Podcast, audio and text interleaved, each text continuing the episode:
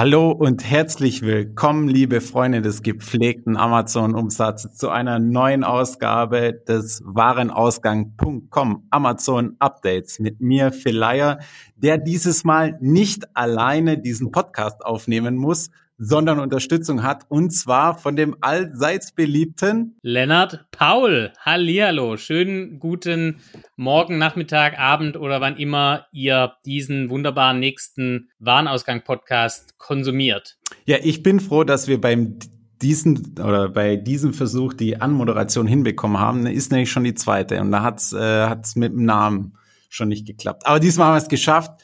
Deswegen, Lennart, wollte ich dich einmal bitten, Sei doch so nett und sag uns, welche Themen wir heute vorbereitet haben. Ja, wir haben äh, heute so drei Themenblöcke, um die wir uns mal äh, kümmern wollen. Es gibt natürlich wieder ein paar News, die wir besprechen und mal so versuchen, auch ein bisschen die Tragweite zu deuten und zu interpretieren.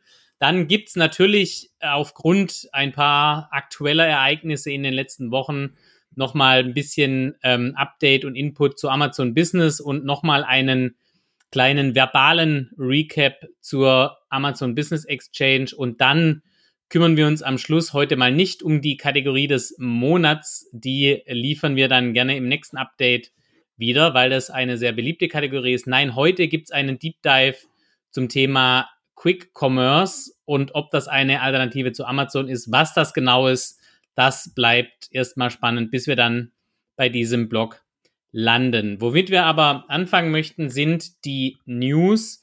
Und da gibt's eine ganze Menge zu berichten. Seit ähm, Phil und ich das letzte Mal gesprochen haben, sowieso, den letzten Podcast musste er tatsächlich alleine machen und hat sich da von außen kompetente Unterstützung ähm, noch dazu geholt.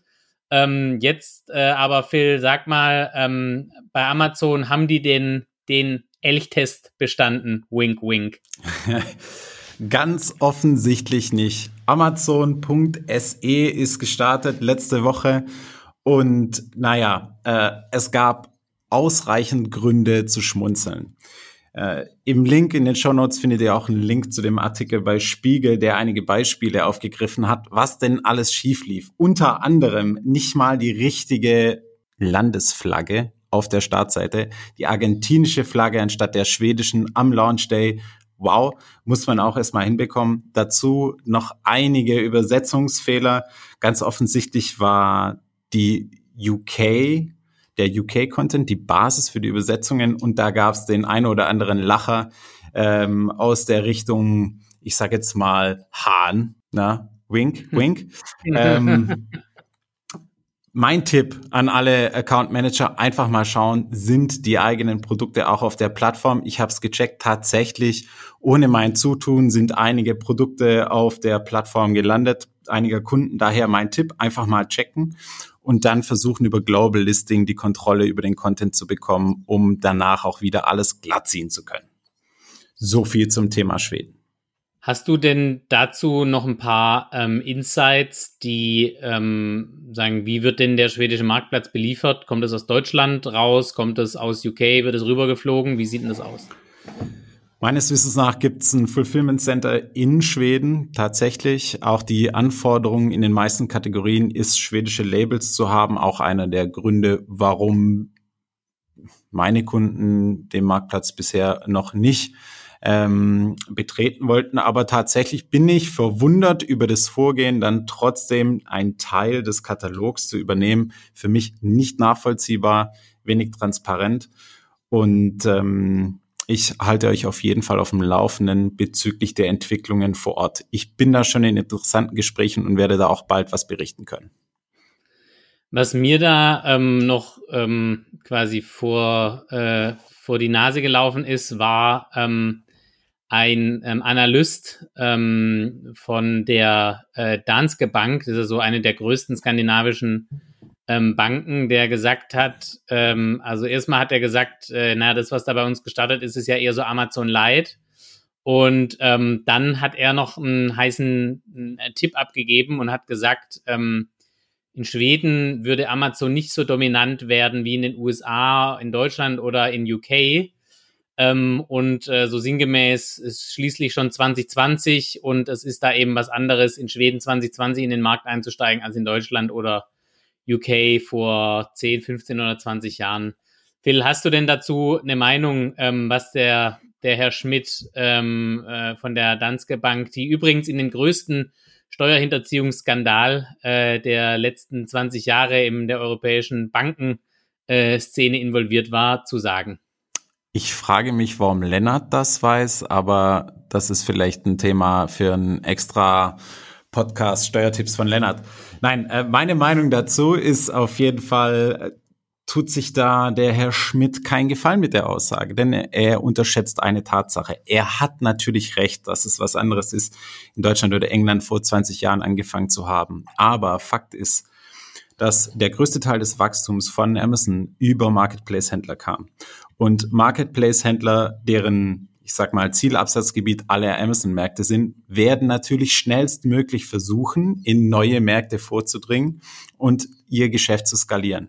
Daher werden wir dort eine sehr rapide Zunahme an Angeboten sehen und dementsprechend auch die Attraktivität auf dem Marktplatz, die dort ankommen wird. Also ich glaube, ähm, dass ähm, also ich teile auch eher deine Einschätzung als äh, die von Herrn Schmidt, wobei das ja eine sehr ähm, grundsätzlich eine sehr generische ähm, Einschätzung erstmal ist. Ich glaube, dass ähm, sicherlich jetzt die Schweden, so wie ich sie äh, kenne, nicht ums äh, in ihrer Höhle ums Feuer rumsitzen und warten, bis jetzt äh, Amazon kommt und ihnen E-Commerce bringt. Also da gibt ja es gibt ja schon viele ähm, ja auch Handelsmodelle, ähm, die irgendwie in Europa äh, schon eine Relevanz haben, die aus Schweden kommen. Äh, damit meine ich jetzt gar nicht Ikea, sondern eher sowas wie Big Hammer oder sowas. Also quasi auch im Online-DIY, ähm, ähm.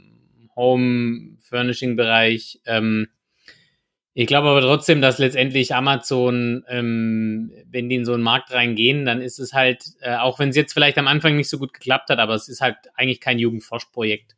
Von daher ähm, glaube ich, dass die Aussage, dass Amazon in Schweden nicht dominant oder nicht so dominant wie in USA, Deutschland oder UK ist, ist schon sehr gewagt. Also ich kann mir schon vorstellen, dass es durchaus der Fall ist. Ähm, Wenn es nicht so ist, ähm, ist es auch okay. Aber ähm, also mit der Aussage würde ich mich jetzt nicht vorne hinstellen, weil ähm, es gab auch mal ein paar Buchhändler, die gesagt haben, äh, Amazon äh, ist nicht relevant für den Buchhandel oder ein paar Modehändler, die sich äh, über Zalando lustig gemacht haben. Also damit sollte man vielleicht mal warten. Lass uns aber weitergehen zum nächsten Thema. Ähm, eigentlich sagen nur eine Randnotiz. Ähm, die ähm, ja eigentlich fast schon nicht mehr spektakulär klingt, wenn man sich mit Amazon Doch beschäftigt. Völlig überraschend, dachte ich. Ja, ähm, also im letzten Quartal quasi oder im laufenden Quartal sozusagen ähm, wird Amazon Erlöse zwischen 112 und 121 Milliarden Dollar erzielen, so die Aussicht, ähm, Phil. Ähm, anhand auch der globalen Situation, ähm, keine Überraschung. Ähm, trotzdem, ähm, was ist denn dein kurzer Take auf den Rekordumsatz im nächsten Quartal? Ja, also äh, ganz und gar keine Überraschung ist natürlich zu erwarten bei der Dynamik, die wir dieses Jahr erlebt haben, auch einfach aufgrund der Umstände, in denen wir alle leben äh, dürfen momentan rechnet Amazon natürlich mit dem besten vierten Quartal aller Zeiten vollkommen klar. Ähm, man hört auch immer mal wieder, dass man sich tatsächlich ernsthafte Sorgen macht, überhaupt mit äh, der ganzen Nachfrage zurechtzukommen. Viertes Quartal war schon immer verrückt. Viertes Quartal äh, bei Amazon oder in der Zusammenarbeit mit Amazon war schon immer schwierig, weil alle Prozesse am Limit liefen. Und ähm, ja, dieses Jahr legt man da einfach noch diese Corona-Schippe drauf. Ja, ähm, auch wenn man dieses Jahr 400.000 zusätzliche Mitarbeiter eingestellt hat, wohlgemerkt weltweit.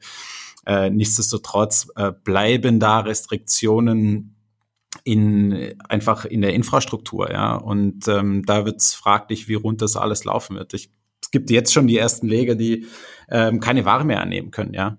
Und ähm, wir haben noch nicht mal Cyber Week wir liefern vielleicht gerade an, aber es ist noch nicht mal da. Also ja, klar, äh, voraussichtlich bestes Quartal, aber da wird es an der einen oder anderen Stelle knallen, bin ich mir sicher. So viel dazu. Rekordumsatz im nächsten Quartal. Ja, keine Überraschung. Aber viel eher äh, eine Überraschung oder vielleicht auch keine ist die Meldung, dass 1800 E-Vitos von Amazon äh, bestellt wurden für Deutschland, für die letzte Meile in Deutschland. Ganz nette Meldungen. Man freut sich da vielleicht auch erstmal und vielleicht hat man sich da auch in Untertürkheim in der Daimler-Zentrale darüber gefreut über die Bestellung und sich gedacht, ja, jetzt gehen wir endlich den äh, Schritt in die richtige Richtung. Und dann liest man aber noch mal eine ganz andere Headline. Und zwar auf dem äh, Blog von Amazon heißt es, ähm, dass man eigenes E-Delivery-Fahrzeug entwickelt hat. Und zwar gemeinsam mit Rivian. Rivian, wer es nicht kennt, ursprünglich mal als Konkurrent von Tesla angetreten, dann so ein, so ein bisschen abgewandert, abgedriftet in die Entwicklung von ähm, Transportern. Die wollen bis 2022 10.000 eigens für Amazon entwickelte Lieferfahrzeuge auf die Straße bringen und bis 2030 100 1000 dieser Fahrzeuge für Amazon herstellen und auf die Straße bringen. Und lieber Lennart, jetzt sag mir doch mal bitte, wer Großaktionär bei Rivian ist. Oh, da erwischst du mich äh, auf dem äh, falschen Fuß, ja, aber vielleicht ist es der Jeff Bezos. Tja, Treffer. Und der hat sich eingekauft, bevor die Meldung rauskam. Smarter Kerl, ne? Genau, also so viel mal dazu und da sehen wir auch wieder äh, schönes Beispiel dafür, wie ähm, Elektromobilität in Deutschland funktioniert und wie sie in den USA funktioniert. Ja, aber du weißt ja, ähm, dass äh, bei den ähm, deutschen Automobilbauern das Spaltmaß nach wie vor das Maß aller Dinge ist. Ähm, äh, deshalb ähm, kann ich mir vorstellen, dass äh, selbst dann in so einer Situation der Groschen noch nicht äh, so richtig gefallen ist ähm, und von den 1800 E-Vitos äh, oder sagen das also E-Sprintern, ich glaube, es sind, ich glaube, die Zahl ist so, es sind, glaube ich, äh, 200 E-Vitos und 1600 E-Sprinter oder irgendwie sowas. Ich hatte die Zahl in meinem Kopf und davon sind auf jeden Fall, das hat mir der Flo Böhme neulich im Interview verraten, 800 für deutsche Straßen mhm. ähm, vorgesehen. Ähm, wenn man das jetzt vergleicht mit, sagen, dass in zehn Jahren 100.000 Fahrzeuge äh, unterwegs sein sollen, ähm, ist schon, schon spannend. Und ähm, ja, also äh, wenn man so wie wir hier auch in Stuttgart äh, wohnt, ähm, dann ähm, ja, äh, fragt man sich schon ähm, quasi, was so ein Thema dann halt auch ähm, für eine Bedeutung hat für für den Wohlstand hier in der ganzen Region oder in einem ganzen Bundesland oder in einem ganzen, sagen, in, in der ganzen europäischen Region. Das geht ja bis rüber nach ähm, sagen, bis über die französische Grenze rüber auf jeden Fall. Ähm, ähm, ja, ähm, spannend auf jeden Fall, was da passiert und äh, äh, ganz viele Implikationen. Könnte man einen eigenen Podcast draus machen, ähm, aber ähm, wir wollen es mal dabei ähm, bewenden lassen und wenden uns dem nächsten nicht minder spektakulären Thema zu. Vielleicht noch Oder eine Anmerkung zu dem Thema. Ich möchte es dringend empfehlen, sich die Bilder dieses Fahrzeugs mal anzuschauen, äh, wie das aussieht. Also da sind auch überall die Emson Smiles, Embleme an dem Fahrzeug angebracht und ist tatsächlich auch auf die Bedürfnisse der Fahrer ausgerichtet. Wir werden auf jeden Fall einen Link in die Show Notes packen. Ist ein Blick wert. Und ähm, wer eine gewisse Ähnlichkeit mit einem anderen Fahrzeug erkennt, der darf es gerne in die Kommentare posten. Sehr gut. Ich bin gespannt ähm, über die Kommentare. Und ähm, genau, wir gehen weiter ähm, und äh, bleiben bei der Amazon Logistik ähm, und äh, erhöhen aber die, die PS-Zahl so ein bisschen. Denn Amazon hat ähm, sein erstes Luftfrachtzentrum in Europa eröffnet, ähm, in äh, keinem minderen Ort als in Leipzig, äh, was ja auch, soweit ich weiß, für DHL ein relativ äh, großes Luftfrachtzentrum ähm, ist, ähm, hat dort zwei Flugzeuge geleast, ähm, natürlich amerikanisches Unternehmen, keine Airbusse, sondern Boeings, und zwar die 737-800 äh, Frachtversion.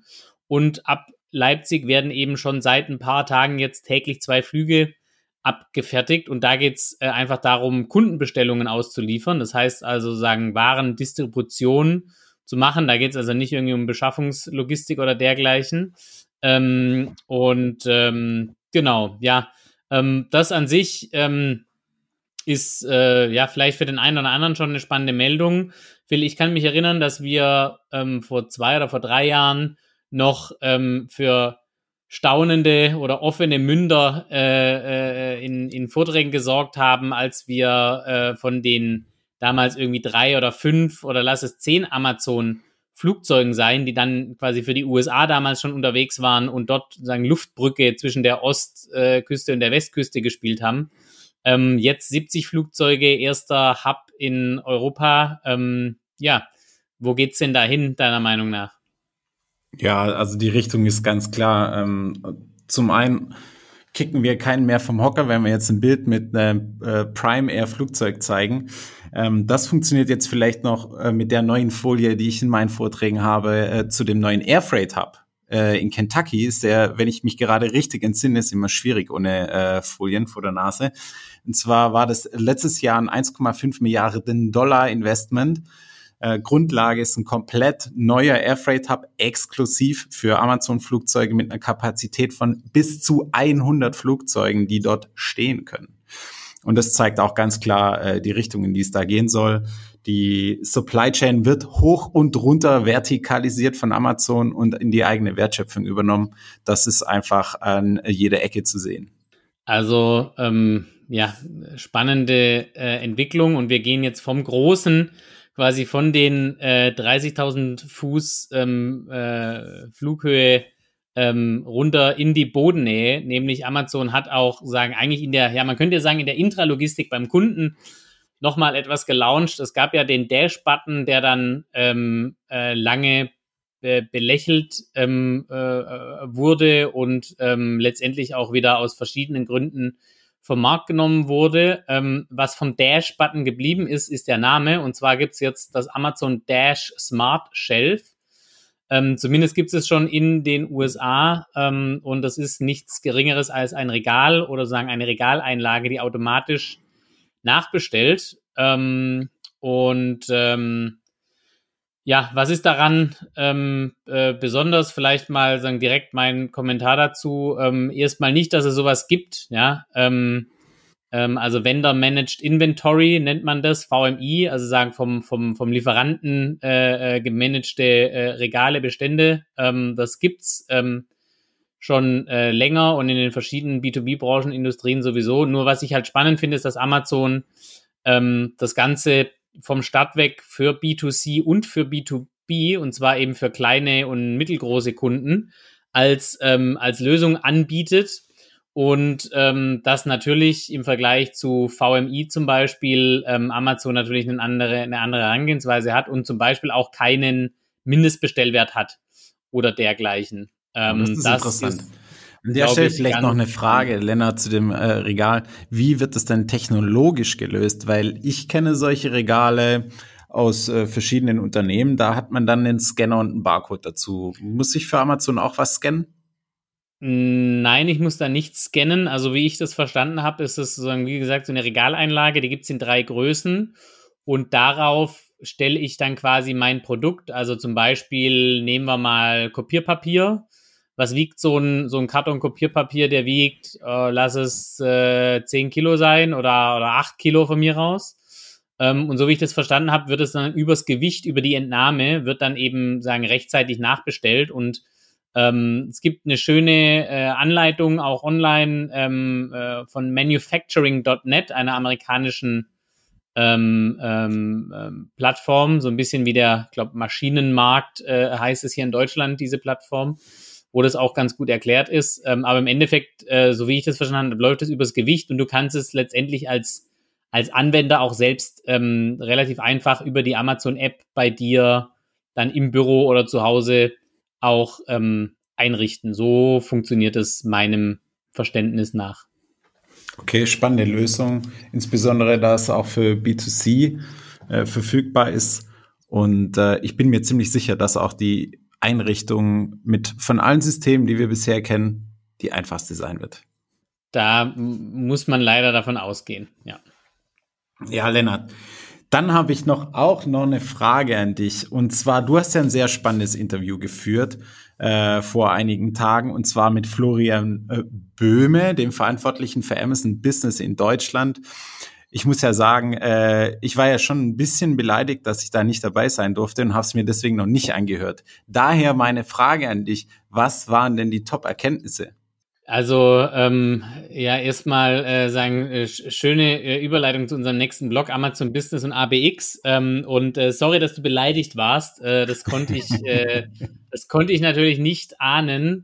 Ähm, äh, beim nächsten Mal wirst du sicherlich wieder dabei sein. Wir haben uns schon lose verabredet, sagen das Ganze dann natürlich in gebührendem Abstand, wenn es dann auch wieder ein paar neue Sachen gibt, ähm, zu wiederholen. Aber es war ein spannendes Interview. Es ist ja immer ähm, schwierig, sag ich mal, äh, glaube ich, auch für die Mädels und Jungs von Amazon Interviews zu geben, weil die natürlich schon auch sehr stark äh, darauf trainiert werden, ähm, äh, sagen, was äh, sie sagen können und was nicht.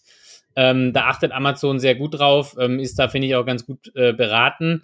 Ähm, und ähm, was ich ähm, sagen, was meine Top 3 Erkenntnisse sind, ähm, ist zum einen eben, dass jetzt Amazon quasi dieses Thema Single Creditor schon ähm, ja, daran arbeitet und das anbietet, ähm, als äh, sagen Single Creditor äh, über, also Amazon Business sagen, als Single Creditor Modell nutzen zu können. Das funktioniert eigentlich ähm, in Europa ähm, nur dann, wenn man keine marktbeherrschende Stellung hat. Deshalb bin ich mal gespannt, wie die das sagen umgesetzt bekommen. Ähm, ich weiß, dass es äh, schon bei weitaus kleineren Playern, ähm, sagen Corporates, die irgendwie ein Marketplace gelauncht haben und Marktführer in ihrem Segment waren, schon ein, ein Thema war mit der Europäischen Kartellbehörde, das sozusagen äh, äh, umzusetzen. Ähm, aber warum ist es so besonders? Also Single Creditor ist ja auch nichts Neues. Ja, Mercateo macht das, äh, Unite macht das, Vucato macht das. Aber was halt besonders dran ist, ist, dass Amazon ja eigentlich das einzige Unternehmen ist, das als Händler auch eben die Möglichkeit hätte, ähm, Single Creditor ähm, zu sein, ähm, weil sie eben auch sagen, die Sourcing Power auf ihrer Seite haben. Das hat natürlich ein Mercateo oder äh, äh, andere nicht. Und ähm, das äh, fand ich eine sehr spannende Erkenntnis. Ähm, eine, eine weitere spannende Erkenntnis, äh, die ich äh, finde, ist, dass sich Amazon eben auf allen Ebenen ähm, ähm, auch mit seinen Kunden beschäftigt. Also es ist jetzt nicht nur so, dass sie sich um EDI-Integration für Corporates kümmern, sondern es werden auch immer mehr Features, Frontend-Features auf der Plattform eingebaut, die gerade für kleine und mittlere Kunden, die eben Amazon als Plattform ähm, sozusagen nutzen, ähm, quasi auch äh, äh, sagen die entsprechende Bedienerfreundlichkeit, die entsprechenden Features bekommen, um eben noch weniger Gründe haben, Amazon Business ähm, nicht zu nutzen. Und ähm, die, die dritte ähm, Top-Erkenntnis, die ich hatte, war tatsächlich, dass ähm, man auch sagen in dem Interview ähm, mit mit äh, Florian gemerkt hat, dass es eben Amazon äh, auch im B2B immer stärker darum geht, wirklich end-to-end -end, äh, den Kunden ein gutes Erlebnis zu bieten und auch sozusagen das Thema Belieferung ähm, äh, ist, spielt eine Rolle. Ähm, und Amazon bietet jetzt zum Beispiel den Amazon Day an im B2B. Das heißt also, alle meine Amazon-Bestellungen kommen, ähm, all, sagen alle Bestellungen der letzten sieben Tage kommen konsolidiert an einem Wochentag an. Ja, es ist natürlich gerade, wenn man sich jetzt überlegt, dass man ein Unternehmen ist, ähm, das vielleicht sogar irgendwie einen Wareneingang hat, wo dann sagen der Paketdienst kommt, dann kommen halt nicht jeden Tag fünf Amazon-Pakete, sondern dann kommt halt an einem Tag von mir aus ein so hier Paketträger auf Rollen, wie auch immer dieses Ding heißt, ähm, mit Amazon-Paketen an. Und ähm, das ist natürlich auch für den Kunden schon eine deutliche Prozessverbesserung. Äh, Finde ich spannend und ist auch ein deutliches Zeichen, dass das zuerst im B2B ausprobiert wird und später dann auch im B2C irgendwann mal ähm, kommen soll. Das fand ich eine, ähm, sagen auch nochmal eine, eine spannende Erkenntnis. Und ähm, genau, was äh, sagen, es ging ja dann noch weiter, es gab ja nicht nur dieses Interview, ähm, sondern sagen, der zweite Teil unseres zweiten Teils, die Amazon Business Exchange, eine quasi von Amazon durchgeführte ähm, Online-Konferenz. Letztes Jahr gab es sie noch physisch vor Ort in London dieses Jahr eben virtuell und es geht und ging um das Thema Procurement und auch sozusagen ein paar Insights zu teilen von Amazon, aber eben auch von Anwendern von Amazon Business aus der Praxis. Ähm, ja, ähm, sag mal, Phil, was war denn zur Amazon Business Exchange? Es gibt ja auch einen Warenausgangartikel dazu, der das zusammenfasst. Wir haben uns die beide angeschaut. Was, was ist denn so dein Recap ähm, zur Amazon Business Exchange oder kurz ABX?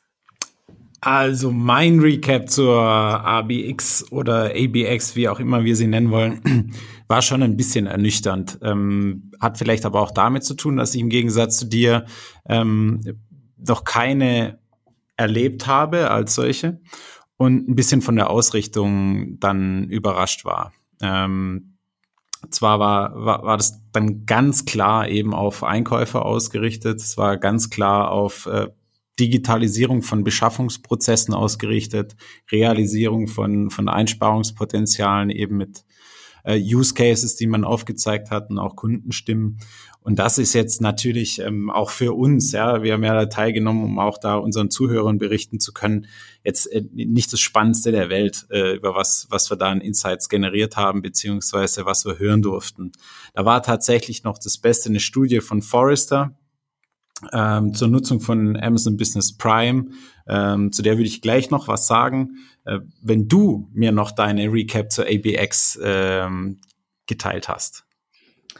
Ja, also ähm, ich verstehe ähm, so ein bisschen äh, deine Ernüchterung. Ich glaube aber auch, ähm, das liegt tatsächlich so ein bisschen daran, was sozusagen, was die Erwartungshaltung war und äh, ich, äh, ja, ich, ich glaube, ähm, sagen, auf der Meta-Ebene kann man da halt ganz viel rauslesen. Also, dass Amazon überhaupt so ein Event macht, ja. ja und äh, sagen, ja. so eine Online-Procurement-Konferenz, wer macht das denn noch? Also klar, ne, es gibt, also Mercateo macht auch die, die, die, die, die, die Online-Tage oder der, der, der, ähm, der äh, Bundesverband der Materialwirtschaft, äh, die machen auch irgendwie so ein, so, ein, so ein Ding, aber jetzt mal so richtige Ne? Also ähm, äh, die, die, die anderen Anbieter, ähm, da ist es zumindest lang nicht so, so publik und da ist es noch viel, glaube ich, viel weniger educational und viel werblicher und viel mehr so hier zeige ich euch mal unsere Features aus dem E-Shop, die wir abgedatet haben. Und bei Amazon geht es schon sehr stark darum, da der Audience, und es waren irgendwie 1500 Teilnehmer, also es ist auch wirklich nicht schlecht, äh, sagen, besucht virtuell, ähm, ähm, sagen, äh, war schon ähm, Business Value sagen, zu generieren, ja, auf jeden Fall. Ja, also Business ja, Value anzubieten auch, ja. Und dann muss ich dir zustimmen. Genau. Ich habe auch schon solche Tage ähm, erlebt, die Mercateo Days. Ähm, da gibt's das auch, aber würde ich jetzt als nicht so konsequent äh, empfinden, wenn es um die Ausrichtung geht. Genau, also das ist so mein, mein Recap. Der Rest, wie gesagt, im Artikel, deshalb möchte ich jetzt gar nicht mehr Worte drüber verlieren. Aber sag du doch mal was zu der, also das war für mich sozusagen ein Highlight die ähm, Total Economic Impact Studie von Forrester. Ähm, aber sag du doch mal, ähm, worum es sich dabei handelt. Ja, die wurde auch gleich tatsächlich am ersten Tag, im ersten Vortrag sozusagen äh, von Florian Böhmes Chef im Intro genannt. Und da hatte ich direkt äh, dann meine Highlight am Anfang des Tages. Und zwar ist es eine Studie, die sich damit befasst hat, welche Business Value eigentlich die Nutzung von Amazon Business Prime für Unternehmen hat. Und man hat dazu ein Modellunternehmen sich sozusagen herangezogen oder, oder modelliert im Sinne von ähm, möglichst große Schnittfläche mit typischen Unternehmen zu haben. Und das ist, da ist man jetzt ähm, mit einem Unternehmen ähm, hat man sich überlegt, mit 12.000 Mitarbeitern, darunter sind 110 Einkäufer, die dezentral agieren, und über Kontinente verstreut sind, also sich nicht nur in einem Land befinden, nicht nur in einem Land beschaffen. Man ist von einer Million Pfund jährlichen Beschaffungsvolumen ausgegangen. Es wird eine E-Procurement-Plattform verwendet und ähm, die Bestellungen sind dezentralisiert mit Managing Rights äh, von den jeweiligen Abteilungsleitern. Und bei der Nutzung von Amazon Business Prime hat man ein Return on Invest auf die Prime Fees von über 650 Prozent realisiert. Und man hat weniger als sechs Monate gebraucht, um Umstellung und Amazon Business Prime Gebühren zu refinanzieren und hat dann praktisch ab dem sechsten Monat einen positiven Beitrag zum, zum Business, der jetzt hier in diesem Beispiel mit über 400.000 Pfund beziffert wird. Aber ich glaube, es geht gar nicht so sehr um, um die Zahl, sondern wie schnell sich eigentlich die Nutzung da amortisiert hat. Und da waren ähm, drei große Treiber dabei. Und Lennart, jetzt stelle ich dich schon wieder auf die Probe. Zumindest versuche ich's. Was waren deiner Meinung nach der, die drei größten Ersparnistreiber, wenn man diese nennen kann? Ähm, ich glaube, äh, Nummer eins, ich habe mir sie auch angeschaut, aber auch das ist wieder eine schöne Fangfrage, Phil. Äh, man merkt, du bist ein bisschen sauer, dass ich dich nicht zum Interview mit Flo Böhme äh, mit äh, dazu genommen habe, aber ich glaube, ähm, Prozesskosten waren auf jeden Fall ein Thema ähm, und äh, sagen, also alles, was da so mit reinspielt, um eben quasi dieses wilde Einkaufen an den verschiedenen Quellen zu verhindern. Ich glaube, das war einer der Treiber. Die anderen, äh, die überlasse ich natürlich gerne dir. Ja. Ja, aber du hast natürlich recht. Es ist wie immer schwierig, dich aufs Glatteis zu führen, lieber Lennart. Also zum einen war die große Auswahl an Produkten und die guten Preise waren natürlich auch ein Treiber von Ersparnissen. Das andere die Ausgabenkontrolle, die eben auch diese Einschränkungen von bestimmten Kategorien und Freigabegrenzen mit sich bringen. Und am Ende, und das war tatsächlich der größte Ersparnistreiber, und den kann, glaube ich, auch jeder sofort nachvollziehen, ist die Effizienz in der Beschaffung was auf gut Deutsch einfach heißt, es geht verdammt einfach und schnell bei Amazon etwas zu kaufen. Ja. Und das war äh, der größte Wertstifter in dieser Untersuchung. Da gibt es tatsächlich noch viele interessante Sachen drin, aber ich glaube, an der Stelle reicht es auch zu dem Thema. Vielleicht, ähm, genau, also es reicht zu dem Thema auch da nur noch die Bemerkung von mir. Ähm, ne, Amazon macht sowas halt. Ähm, ich habe sowas von noch von keinem anderen Unternehmen gesehen, das wirklich so fundiert auch mit externer Unterstützung herzuführen, zu sagen, was bringt das hier eigentlich? Weil viele Unternehmen äh, laufen halt rum und sagen, hier, kaufst du bei uns online, ist gut, ja, ist viel einfacher, ähm, aber können es halt nicht mit Zahlen belegen. Und Amazon Business kann das halt und ähm, äh, das liegt äh, meiner Meinung nach nicht dran, dass äh, dass äh, Amazon Business jetzt irgendwie äh, Finanzmathematik äh, erfunden hat, äh, äh, sondern ähm, ja, das ist halt ähm, ist halt äh, jetzt äh, einfach so. Und äh, vielleicht auf der anderen Seite aber eine schöne Inspiration, weil ich glaube, es gäbe genug Unternehmen, die das durchaus machen könnten und äh, das eben in ihrem Marketing auch gut einsetzen, weil ähm, letztendlich der Haupttreiber von äh, sagen, der, die Hauptmotivation von Einkäufern ist halt nach wie vor Geld zu sparen. So, das war jetzt eine sehr lange ähm, Bemerkung, aber kommen wir zum letzten Thema ähm, und äh, sagen zum dritten Thema unseres Themenblocks, nämlich ein Deep Dive in das Thema Quick Commerce und nicht nur in das Thema Quick Commerce, sondern auch in die Frage, ähm, bietet das, bietet das eigentlich gerade auch im B2B, ähm, sagen, eine Alternative zu Amazon? Ähm, vielleicht ganz kurz zu Quick Commerce, worum geht's da? Im Endeffekt kann man sagen, Quick Commerce ist ein bisschen die Weiterentwicklung von E-Commerce. Also ganz kurz E-Commerce. Ich bestelle irgendwas äh, aus einer großen Auswahl in einem Online-Shop. Ähm, das ist alles äh, eher auch mühselig, weil ich mich erstmal durch die große Auswahl kämpfen muss. Ähm, und äh, dann lande ich äh, am Schluss bei einem Produkt, bestelle das und dann kommt es irgendwie ein paar Tage später. Und Quick Commerce ist sozusagen die durch mehrfache Iterationen Weiterentwicklung davon zu sagen, ich bestelle aus einer kleinen, übersichtlichen Auswahl, die mir aber alles bietet, was ich brauche, den Artikel und der ist dann halt nicht mehr innerhalb von einem Tag schnellstens da, sondern innerhalb von einer Stunde. Das Ganze ist natürlich auch inspiriert, wie so vieles aus dem B2C und dazu kannst du, Phil, glaube ich, jetzt mal so ein bisschen sagen, wo das Ganze herkommt, denn es kommt, wie so vieles Gutes, jetzt auch wieder neuerdings kurz nach den Wahlen in den USA aus den Staaten. Genau, ich bin da nämlich über eine Meldung gestolpert, die so ein bisschen der Anstoß auch für die Idee für den Deep Dive in das Thema war. Und zwar habe ich auf TechCrunch gelesen, dass es jetzt möglich ist, einen One-Hour-Pickup in Whole Foods Filialen zu machen. Das heißt, ich kann innerhalb einer Stunde meine per App abgegebene Bestellung in einer Whole Foods Filiale abholen. Und das äh, finde ich schon sehr erstaunlich. Ähm, insbesondere kann ich dann auch noch mit der Amazon App Bescheid geben, dass ich jetzt auf dem Weg bin. Und laut, laut Auswertungen wartet die Mehrheit der Kunden vor Ort weniger als eine Minute.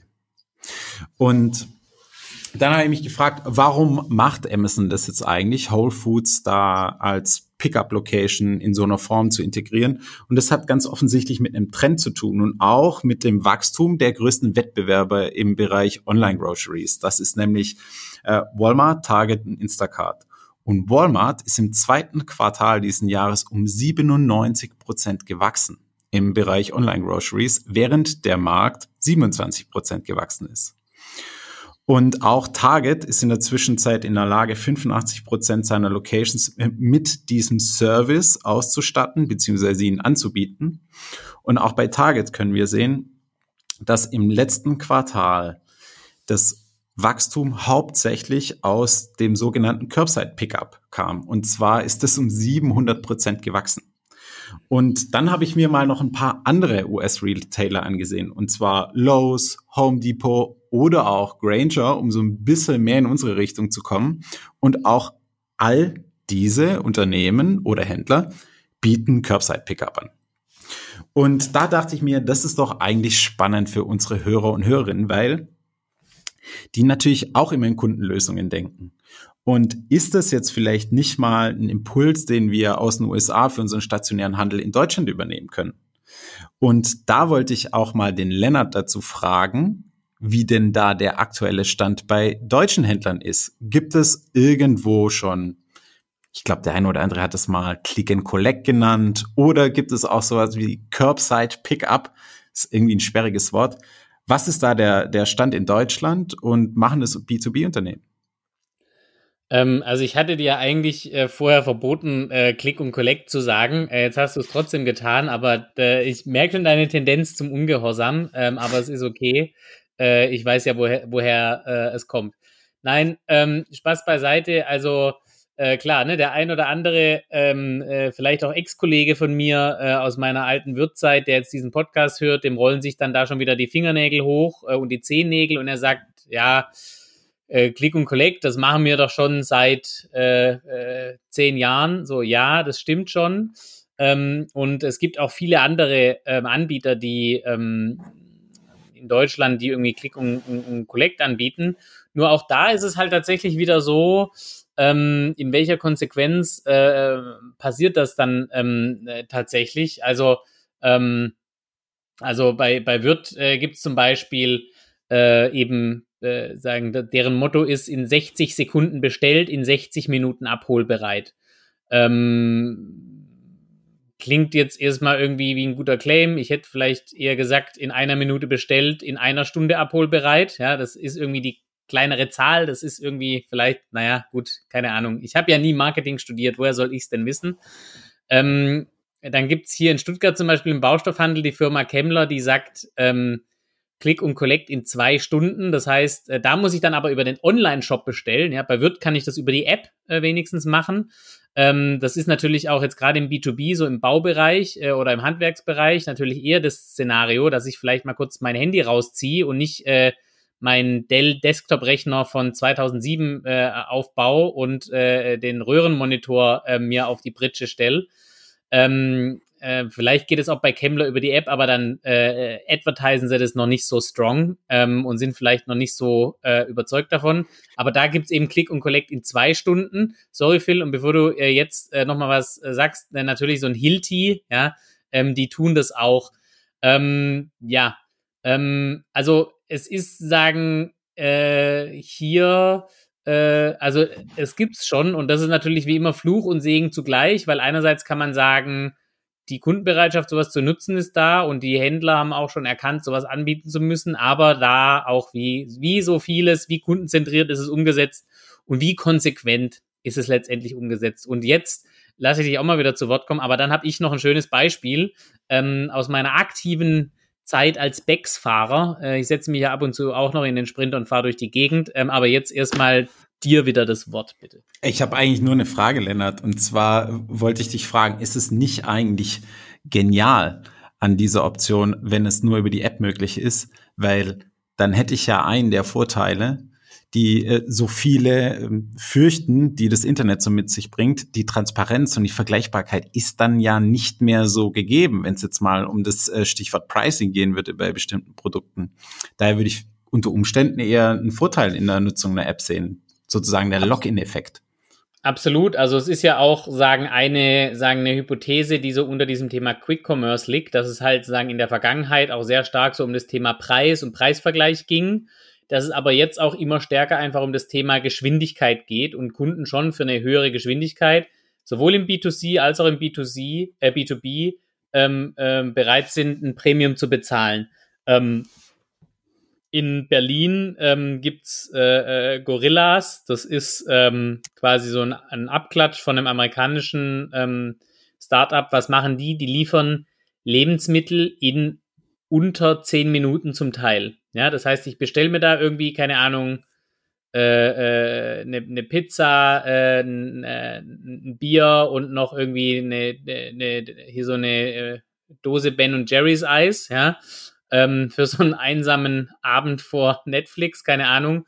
Und dann gibt's wirklich schon, sagen, Videos auf YouTube oder habe ich jetzt auch schon von ein paar Kontakten auf LinkedIn gesehen, die kriegen in unter sechs Minuten, ähm, kriegen die das Zeug geliefert, ja, aus so Micro-Hubs ähm, in, äh, irgendwo in Berlin, in einzelnen Stadtteilen. Ähm, und ich glaube, im B2B geht es schon auch in die Richtung, dass eben das Thema Convenience und Geschwindigkeit eben auch das Thema Transparenz überlagert. Und wenn ich jetzt halt sagen, ähm, so äh, was bestelle, was ich schnell brauche, dann ist auch der, der Produktpreis spielt gar keine so entscheidende Rolle. Aber ich möchte dir mal von einem Beispiel erzählen, was ich meine mit der inkonsequenten Umsetzung. Es gibt zum Beispiel auch von Hornbach Baumarkt, ähm, wo es auch ähm, eine Menge B2B-Kunden gibt, zwar eher so kleinere, aber ähm, ne, also wir äh, haben da mit Becks auch öfter mal was abgeholt und ähm, uns auch mal auf den Parkplatz gestellt und geschaut, wer da so einkauft. Da kaufen schon auch ähm, äh, richtige, sagen, gestandene Baufirmen ein. Ähm, nicht nur hier in Stuttgart, sondern auch in Frankfurt oder in, in Mannheim. Ähm, und ähm, da habe ich auch eine Click- und Collect-Bestellung getätigt, denn das waren, äh, sagen, Elektroinstallationsmaterial, zehn oder elf Positionen und ich wollte mir das einfach sparen, das sozusagen selber quasi zu äh, kommissionieren im Laden und habe dann die Quick, äh, die Quick, die Click- und Collect-Bestellung da reingeschickt ähm, und konnte das äh, sagen, habe die morgens reingeschickt um 10 und konnte das aber erst um 15 Uhr oder so abholen. Ja, das war sozusagen so viel Vorlauf brauchen die da. Ich weiß nicht, ob es genauso ist, aber so die brauchen schon mehr Vorlauf wie eine Stunde auf jeden Fall. Und dann war ich dort und habe äh, diese Bestellung ähm, abgeholt oder abholen wollen und stand vor diesem Regal. Das ist also auf dem Boden, wenn man reinläuft in so ein Hornbach, ist auch so extra so eine Linie, so Abholung Online-Bestellungen. Da, da läufst du entlang, das sieht alles super aus. Eigentlich und dann cool. stehst du. Bitte? Eigentlich cool. Eigentlich cool, aber dann stehst du vor diesem Regal 15 Minuten und es tut sich nichts weil eben die Leute, die für die Bedienung dieses Regals zuständig sind und dir quasi deine Ware rausgeben, das Ding scannen und äh, sagen dir dann den Lieferschein in die Hand drücken, ähm, die haben natürlich auch noch andere Jobs in dem Laden. Ja, und so ein Baumarkt ist ja eh Flächenproduktivität, ja, also gefühlt ein Baumarkt mit 10.000 Quadratmeter, da arbeiten zwei Leute und einer davon versteckt sich immer. Ich weiß, es ist ein blödes Klischee, aber äh, jeder hat es schon mal durchfühlt in seinem Leben wahrscheinlich. Ähm, und dann denke ich mir halt, in der Zeit, in der ich jetzt da rumstehe und warte, hätte ich mir das aber dreimal selber aus dem Regal holen können. Ähm, also ich meine, sozusagen das Zeug im Regal im Laden vorne zusammensammeln. Ja.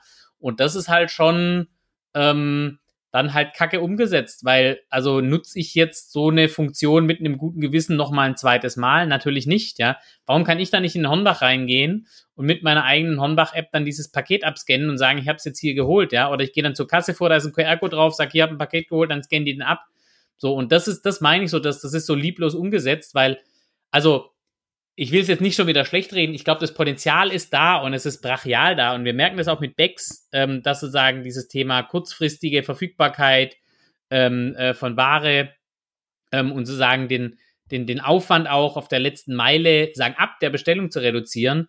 Aber es ist so verdammt, ähm, es ist so verdammt inkonsequent umgesetzt. Und dann ist es auch ein so sich selbst befeuerndes System, dass man quasi, wenn man das aus Händlersicht nicht gut umsetzt, und wenn man dann nach einem Jahr gefragt wird, wie ist denn das Click-Collect, äh, Click-Collect bei euch, dann sagen die, ja, das, das wird bei uns gar nicht genutzt. Ja, warum wird es nicht benutzt? Ja, wenn ich halt äh, äh, äh, ähm, äh, eine Pizzeria aufmache und nur äh, Pizza mit, äh, keine Ahnung, mit, äh, mit äh, äh, äh, äh, abgelaufenen Anchovies drauf anbiete, brauche ich mich auch nicht wundern, dass ich keine Pizza verkaufe. Ja? Ähm, und ähm, deshalb, ähm, ja, also halt wie so viel gut gedacht, äh, gut gedacht, schlecht gemacht und ähm, finde es ein bisschen schade. Trotzdem war ja sagen, der Deep Dive, wäre das eine Chance, sich von Amazon zu differenzieren? Klar, ja, weil ähm, egal ob das B2C ist oder B2B, ähm, Verfügbarkeit, äh, sagen lokale Verfügbarkeit, äh, irgendwie. Bitte? Schlägt Preis schlägt den Preis, würde ich auch so sehen. Vor allem, weil sagen ähm, wir in vielen Bereichen auch über sag ich mal, marginale Preisunterschiede sprechen. Und das gilt jetzt sicherlich nicht für alles, ja. Ähm, also wenn ich mir jetzt den 59 Zoll super duper HD 3000 zum Quadrat äh, irgendwie kaufe, dann mache ich vielleicht schon mal vorher einen Preisvergleich und warte dann im Zweifel eine Woche drauf, um 100 Euro zu sparen. Ja, ähm, das mag schon sein, aber ich glaube gerade sagen in, in, in, in Verbrauchsmaterial, ob das jetzt sagen Groceries ist oder ob das, ähm, ob das äh, äh, Bauprodukte sind oder sonst was ähm, oder selbst äh, sagen äh, Industriebedarf. Ja. Und da habe ich mich tatsächlich bei, bei dem Begriff Microhops, habe ich mich gefragt, äh, warum sind denn eigentlich die, die typischen im PVH-Verband organisierten Händler eigentlich keine Microhubs in so einem Netz? Na, also warum gibt's da eigentlich keine App, mhm. die mir sagt, wo ist denn mein Verbrauchsmaterial? Die äh, hieß, das die gab's, die, gab's, die hieß Procato. Und die, hieß Procato, ach so, ja, ja, ah, stimmt, so war das. genau, ja. Nein, ja, Spaß beiseite, äh, die gibt's und die heißt Tulineo. Nein, auch das ist ein dummer Spaß. Wusste, ja, das stimmt. Ich meine, ich glaube, die Antwort, die kennen wir, die kennen wir beide irgendwo. Es ist halt sau schwierig, ähm, dann irgendwie äh, sagen, wenn, wenn so ein EDE 1000 e Mitglieder hat, irgendwie 1000 Mitglieder unter einen Hut zu bringen für so eine Strategie, ähm, und äh, wenn dann am Schluss wieder nur 30 mitmachen und halt es die 30 sind, die halt eh digital irgendwie fit sind äh, und sich selber schon Gedanken machen, dann reicht's halt wieder nicht. Wenn ich einen in Passau habe, einen in Mannheim und einen in Eckernförde, dann ist es halt, äh, dann ist der Drops halt äh, schneller gelutscht, äh, äh, als man den überhaupt aus seinem Papier auswickeln kann.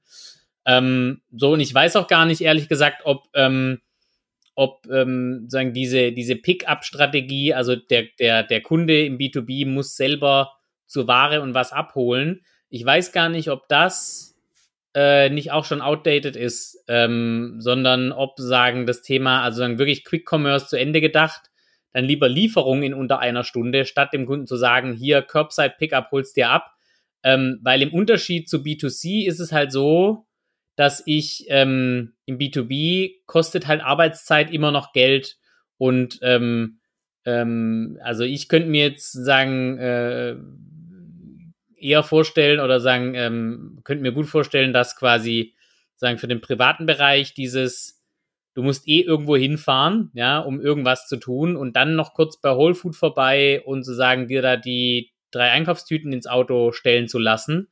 Ähm, so, ich ich glaube, im B2B ist das schon ein bisschen was anderes und, und letztendlich wäre so das Thema Home Delivery, fully fledged ähm, äh, oder sagen Baustellenlieferung oder Werkstattlieferung in unter einer Stunde. Ich glaube, der erste Händler, der das wirklich an, also zu einem, sagen, noch einem vernünftigen Preis, jetzt nicht zu irgendwelchen crazy Mondpreisen, aber der es vernünftig anbieten kann, ähm, der wird da einen großen Vorteil daraus haben. Und äh, wie gesagt, ich will jetzt gar nicht so viel Werbung machen, aber das ist ja schon noch das, wo wir wo wir bei Becks einfach auch drauf einzahlen ähm, und halt auch sehen, dass es auf Kundenseite ähm, eine steigende Relevanz hat. Hm. Ja, aber nichtsdestotrotz ist es natürlich immer noch schwieriger zu skalieren als ein Curbside-Pickup. Ja.